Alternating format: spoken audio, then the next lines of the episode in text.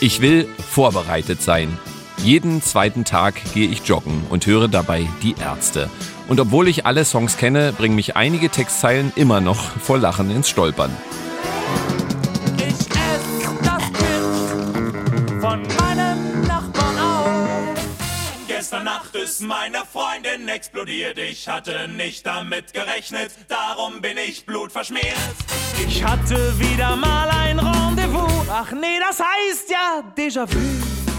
Ich möchte vorbereitet sein, vorbereitet auf das Comeback des Jahres. Und ich bin nervös. Welche Lieder werden sie spielen? Ist da wieder diese Magie zwischen Bela, Farin und Rott? Lässt mich Security-Chef Nico mit Aufnahmegerät rein? Oder bricht er mir die Beine, wie mir mit Zwinkersmileys vom Ärztemanagement angekündigt wurde, falls ich mich nicht anständig benehme? Und nicht nur ich bin aufgeregt. Eine Stunde vor Konzertbeginn sitzt mir Bela gegenüber. Ich war lange nicht mehr so aufgeregt vom Konzert wie heute, tatsächlich.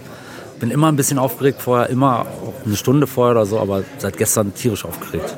Was Bela und Farin am Tag vor der Rückkehr auf die Berliner Konzertbühnen nach neun Jahren noch telefonisch miteinander klären mussten und warum ich schon bei der ersten Folge dieses Podcasts Angst hatte, dass alles vorbei ist, erfahrt ihr jetzt. Diese eine Liebe. 40 Jahre die Ärzte. Ein ARD-Podcast zur Berlin-Tour. Von mir, Marco Seifert. Folge 1. Wie am ersten Tag. Die Ärzte und ihre Comebacks. Es ist gegen 17.30 Uhr. Ich schlurfe durch die Berliner Ackerstraße Richtung Schokoladen und jede Menge Erinnerungen werden wach. An 1993, als ich das große Comeback von Die Ärzte miterleben durfte. Ja, wir sind zurück und es riecht nach Urin. Wir sind die Ärzte. Aus Mit Anfang 20 war ich so gespannt, wie diese Band wohl live sein würde. Auch mit diesem neuen Bassisten namens Rodrigo González. Ich stand am 31. Oktober 1993 aufgeregt vom Huxleys in Berlin-Neukölln und erlebte mein allererstes Ärztekonzert. Ein Traum wurde wahr, denn es war nicht abzusehen, dass diese Band jemals wieder zusammenkommt. 1988 hatten sie sich aufgelöst. Fürs letzte Konzert in natürlich Westerland auf Sylt hatte ich als Teenager weder Geld noch Mut, so dass ich davon nur im Radio gehört habe.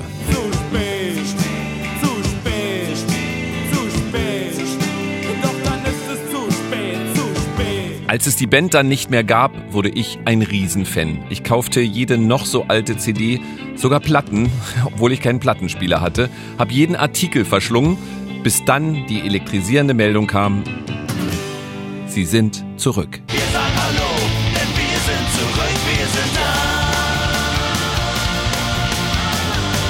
Dieses Comeback 1993 hat mich für immer mit dieser Band zusammengeschweißt. Ich fühlte mich wie frisch verliebt, als ich sie damals auf der Bühne sah. Und jetzt, 29 Jahre später, fühlt es sich für mich ähnlich an. Diesmal ist es nicht Neukölln, es ist Mitte. Es ist nicht das Huxleys, sondern der Schokoladen. Heute Abend werden es 130 Fans sein und ich kann es immer noch nicht glauben, dass es in diesem Moment losgeht. Auch nicht, als ich auf die circa 50 Fans treffe, die schon seit dem Nachmittag vorm Schokoladen in der Sonne stehen und sich aufs Comeback der besten Band der Welt freuen. Auf jeden Fall. Es ist aber nicht nur die Ärzte sind zurück, sondern generell Konzert ist zurück, das Leben ist zurück. Also es ist genauso, wie es sein soll, würde ich sagen. Als Fan von Die Ärzte hat man sich über die Jahre daran gewöhnen müssen, dass sie nach neuem Album und großer Tour auf einmal wieder verschwinden.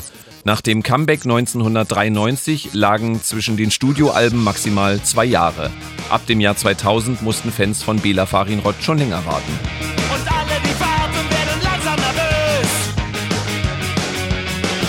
Wo ist der Messias, der uns erlöst? Die Pausen zwischen den Studioalben wurden immer länger. Erst drei Jahre, dann vier Jahre. Auf das Album mit dem Titel Auch aus dem Jahr 2012 mussten wir sogar fünf Jahre warten.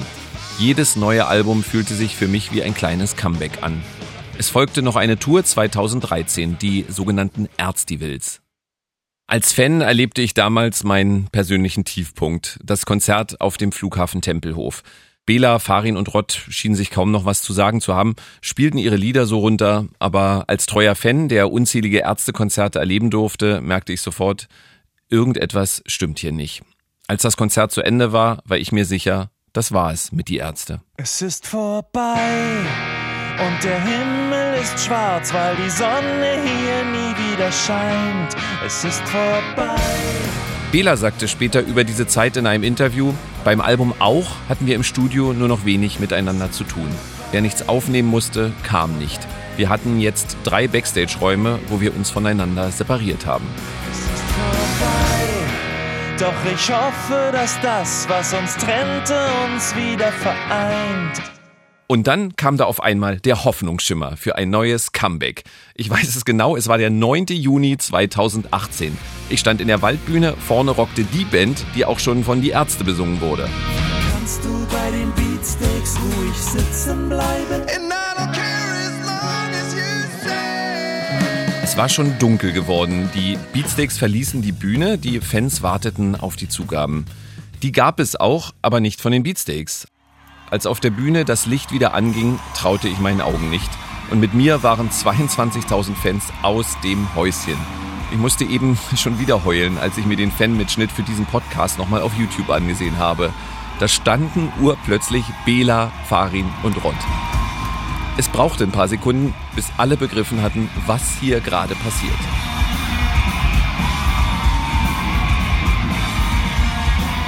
Ein Ärzte-Comeback, völlig unerwartet mit zwei Liedern. Das erste gab die Stimmung der Fans schon perfekt wieder.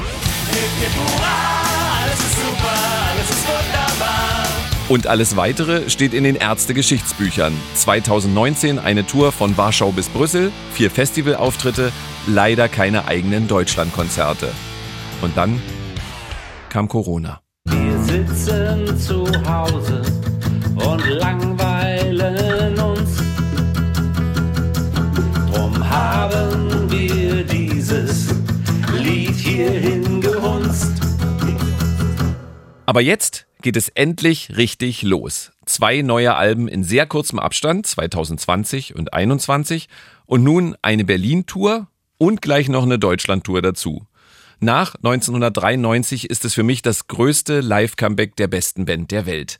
Allein in Berlin werden Bela Farin Rott in diesem Jahr vor rund 220.000 Fans spielen. Hat das jemals eine andere Band erreicht? Kaum stehe ich vorm Schokoladen, dem Startpunkt dieser Tour, und rede mit anderen Fans über ihre Vorfreude, tippt mich Tourleiterin Tabea an. Sie sagt, Marco, komm mal mit, Farin möchte dich sprechen. Was? Habe ich jetzt schon was falsch gemacht? Ist es jetzt schon vorbei?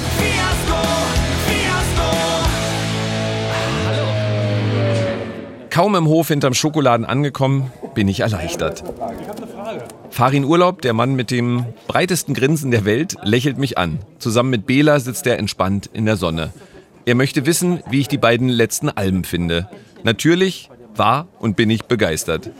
Setz dich, lass uns quatschen, sagt er dann noch. Also frage ich Farin, fühlt sich das heute wie ein Comeback an? Nee, fühlt sich aber total merkwürdig an, weil so was hatten wir noch nie, dass eine Tour also verschoben, dann abgesagt wurde und jetzt irgendwie. Ich habe bis vor zwei Wochen nicht geglaubt, dass wir wirklich spielen. Also ich war immer noch so, hm, ja, wer weiß. Und das ist jetzt schon komisch. Also nicht Comeback, sondern eher so Neugeburt oder Renaissance. Es ist ein Vorteil für die Band, dass es bei so kleinen Konzerten keine quasi Dauerkartenbesitzer gibt und es jedes Mal andere Fans sind. Das merken wir eigentlich erst immer an dem Abend, wo es stattfindet, so richtig. Also es gibt tatsächlich Konzerte, wo ich denke, ach, warum ist denn die erste Reihe jetzt dieselbe wie gestern und vorgestern? Weil dann will man natürlich auch die Ansagen überhaupt gar nicht wiederholen, weil man denkt, dann langweilen die sich ja.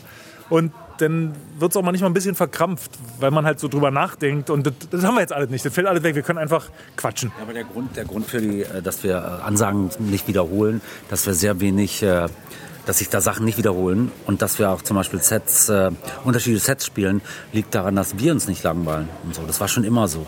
War schon immer so, dass wir, klar gibt es manche Sachen, die gut funktionieren. Die eine oder andere Laola, die einmal gut gelungen ist, die macht dann, ja, ja ich weiß, jetzt werden die Augen verdreht und zwar nicht nur vom Gitarristen.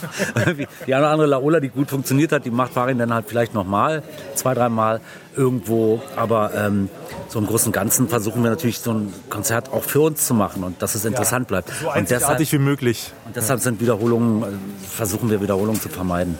Und auch wenn sie wirklich entspannt wirken, eine Stunde bevor es losgeht, in ihnen rumort es schon mehr als sonst. Ich war lange nicht mehr so aufgeregt vom Konzert wie heute, tatsächlich. Also seit gestern schon, ehrlich gesagt. Ich bin immer ein bisschen aufgeregt vorher, immer eine Stunde vorher oder so, aber seit gestern tierisch aufgeregt. Total lustig. Er ruft mich gestern an aus heiterem Himmel. Und, nee, vorgestern? Nee, gestern. Gestern hast du angerufen. Und äh, dann haben wir über irgendwas geredet. Dann meine ich so, ey, ganz krass, ich bin heute Morgen aufgewacht und bin den kompletten Text von Ist das noch Punkrock durchgegangen. Und er so, was, du auch? Im Kopf gestern. Warum ausgerechnet diesen Song, weiß ich auch nicht. Aber so, so ah. Also doch ein richtiges Comeback. Ist schon schräg, ja. Also nach dieser ganzen Corona-Sache und so, ich weiß auch nicht, keine Ahnung. Ich hatte eigentlich schon fast ab, abgeschrieben mit dem Konzerte Vielleicht ist ja auch nur ein einziges Konzert, schauen wir mal. Genau. Da ich die Ärzte nicht schon am ersten Tag zu sehr nerven will, lasse ich sie erst einmal in Ruhe und drängle mich in den Schokoladen. Für mich ist das hier eine Mischung aus Kneipe und kleinem Club. 130 Menschen warten aufgeregt, dicht gedrängt und dann geht's ganz plötzlich los. Die Bühne im Schokoladen hat keinen eigenen Aufgang, also müssen Bela, Farin und Rott sich durchs Publikum drängeln. So nah kommt man seinen Idolen wohl nie wieder. Der erste Song ist typisch für die Ärzte. Es ist ein klassischer Rausschmeißer, war häufig sinnvollerweise der letzte Song des Abends. Gute Nacht, wir sind die Ärzte. Gute Nacht, auf Wiedersehen. Ja, so kann man auch mal ein Konzert beginnen. Doch dann geht's richtig los. Mehr als 40 Songs fliegen uns um die Ohren. Uralt Songs wie Kamelrallye und Mein kleiner Liebling. Mein kleiner Liebling. Hits wie Du willst mich küssen und Unrockbar. Und neue Ärzte-Songs, die ihre Live-Premiere feiern, wie Noise oder Doof, bleib doof. Die Fans feiern. Wer kurz durchatmen will, geht an die Bar nebenan. Cola 2 Euro, Bier 2 Euro. Der Mann hinter der Bar freut sich, dass die beste Band der Welt den Schokoladen beehrt. Das ist wunderbar, es ist eine Ehre. Es ist schön zu sehen, dass so eine tolle Band, die für so viele Leute so wichtig ist, inklusive einem selber, als man Teenager war, einen rangeführt hat an gewisse Musik, doch irgendwie noch weiß, wo sie herkommen und diese Sachen unterstützen. Und äh, weiß ich nicht, man fühlt sich dann echt ja, geehrt, so jemanden als Gast auf der eigenen Bühne zu haben. Das ist einfach wunderbar. Und während drinnen alle die Party ihres Lebens feiern, haben vor dem Schokoladen rund 30 Fans ohne Karte eine sehr harte Zeit. Wir wollen es einfach mitkriegen. Genau, jetzt. wir wollen äh, Von Anfang an dabei. nach zehn Jahren endlich mal wieder hören, was geht ab. Und heute Gibt es die ist, Ärzte ich- noch? Sind sie gut drauf? Heute ist eines der besten Lieder, werden heute gespielt. Wahnsinn. Ich Setlist, Wahnsinn heute. Ja. Und ihr habt kein Ticket bekommen? Doch, am Montag bin ich beim Privatclub. Wir haben schon Tickets für die Tour, aber heute natürlich leider nicht. Tickets für die Tour. Und heute nicht? Heute nicht. Aber, Aber von draußen. Schmerzt das jetzt oder ist Ja, das okay? Schmerz, Wird aber gerne es ist drin sein jetzt. Ja. Haben wir Gänsehaut heute, Von die Song ganze zu Zeit. Song tut es mehr weh. Nach zweieinhalb Stunden ist drin alles vorbei. Ich finde niemanden, der nicht gleichermaßen erschöpft wie glücklich ist. Ich habe selten so ein schönes Ärztekonzert gesehen. Sehr sympathisch, sehr äh, nah, sehr äh, intim, mega.